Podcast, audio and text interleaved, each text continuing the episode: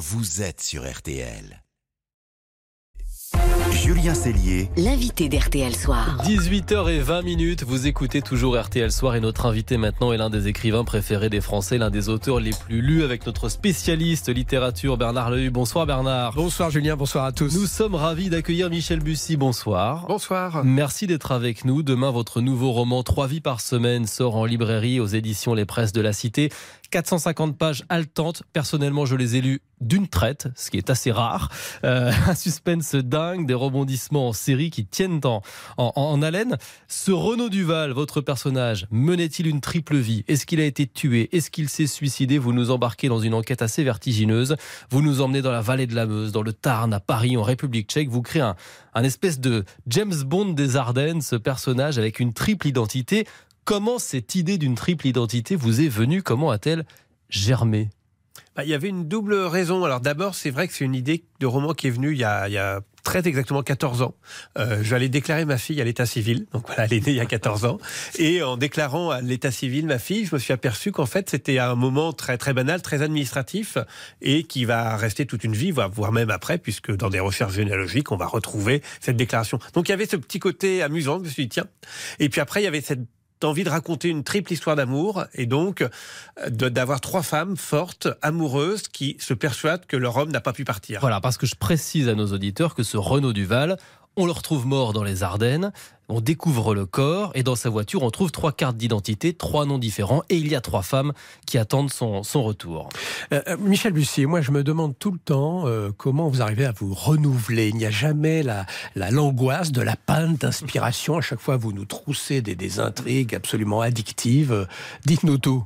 En fait, alors moi j'ai un stock d'histoires. Euh, je crois que j'en ai encore à peu près une petite dizaine en, en stock. Ah oui Et je les laisse mûrir un peu comme de comme de, du fromage ou du vin.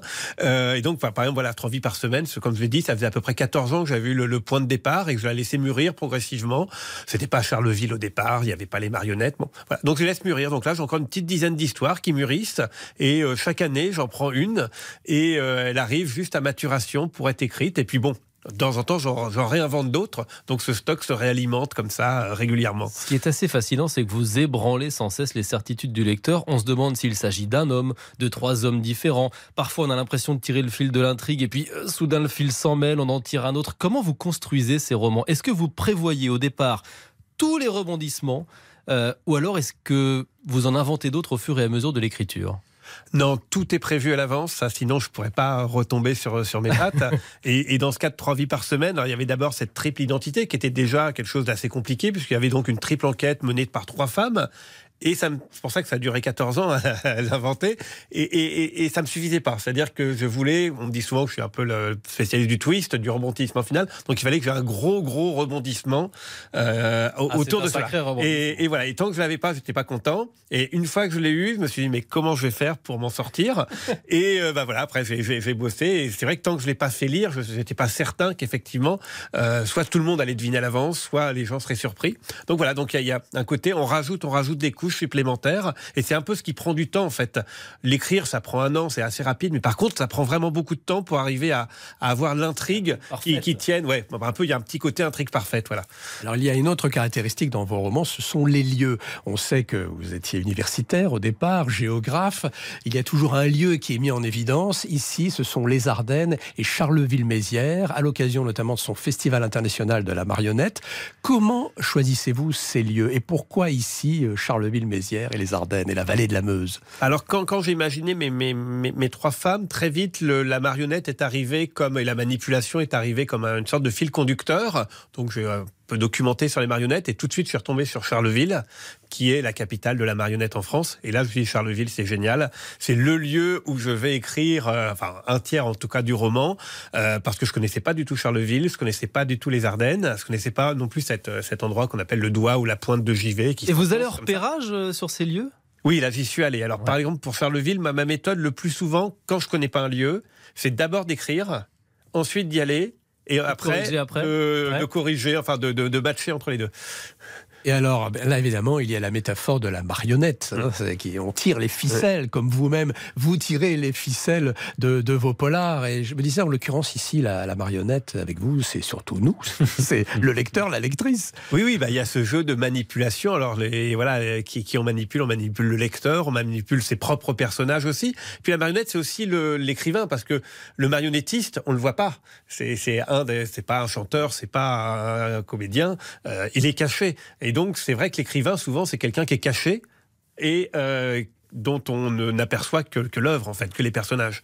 Alors le titre du roman, c'est Trois vies par semaine. On y voit un clin d'œil à la chanson Trois nuits par semaine d'Indochine. Vous êtes assez coutumier du fait. euh, Maman à tort, c'était déjà le titre d'un single de Mylène Farmer. On la trouvait plutôt jolie. C'était une référence à la chanson magnifique Lily de Pierre Perret. Pourquoi? Ah, c'est venu par hasard un peu au départ. C'était un, un avion sans aile notamment, qui est une référence au, au Comme un avion sans aile de, de Charlie Les Coutures. Il y avait eu Mourir sur scène aussi, qui était un jeu de mots avec la, la Seine, le fleuve. Et puis, bah, c'est resté en fait. Et puis, mais c'est vrai que je suis un vrai amoureux des chansons françaises. J'adore la culture populaire au sens large. Et c'était aussi peut-être d'ancrer mes livres dans la culture populaire euh, et d'assumer ça et sans euh, essayer de faire comme ça quelque chose qui serait un peu de la littérature euh, hors sol. Vous écrivez euh, en musique?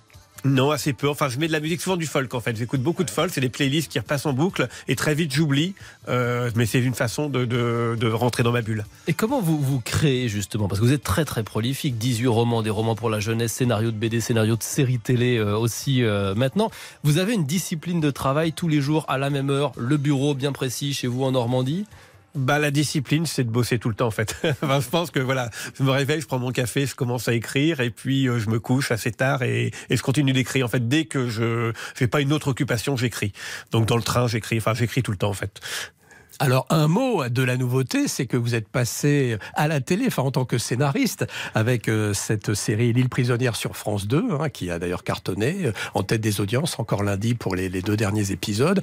Euh, et, vous êtes très nombreux en ce moment comme auteur de polar à devenir scénariste de séries pour pour la télé. Qu'est-ce qui vous prend tous là, les auteurs, de polar? Bah, bah, je crois qu'il y, y a un double engouement. Il y a un engouement pour les séries, évidemment, avec les plateformes qui n'existaient pas avant. Il y a un engouement très récent pour les mini-séries, donc en gros 6 ou 8 épisodes, donc qui correspondent assez bien au format d'un- roman, en fait, plus qu'un- qu'une heure et demie ou deux heures.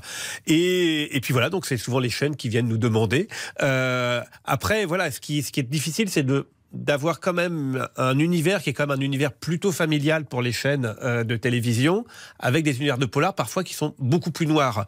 Euh, et moi, j'ai sans doute la chance d'avoir des romans qui ont déjà un univers relativement familial. où On parle d'enfance, on parle d'identité, on parle de lieux très Ici, c'est le français. cas, hein, on va être au cœur de, de, de Voilà. cette ambiance. Oui, d'ailleurs, il y a déjà des producteurs qui, qui se rapprochent du roman.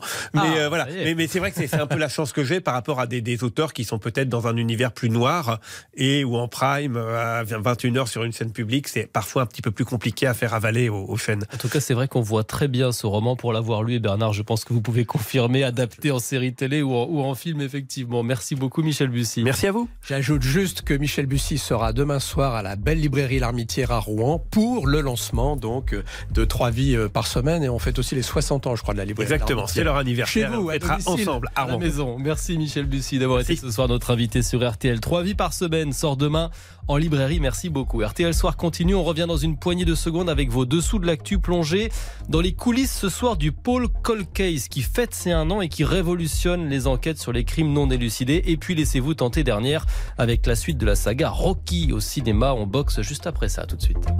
Julien Cellier. RTL Soir.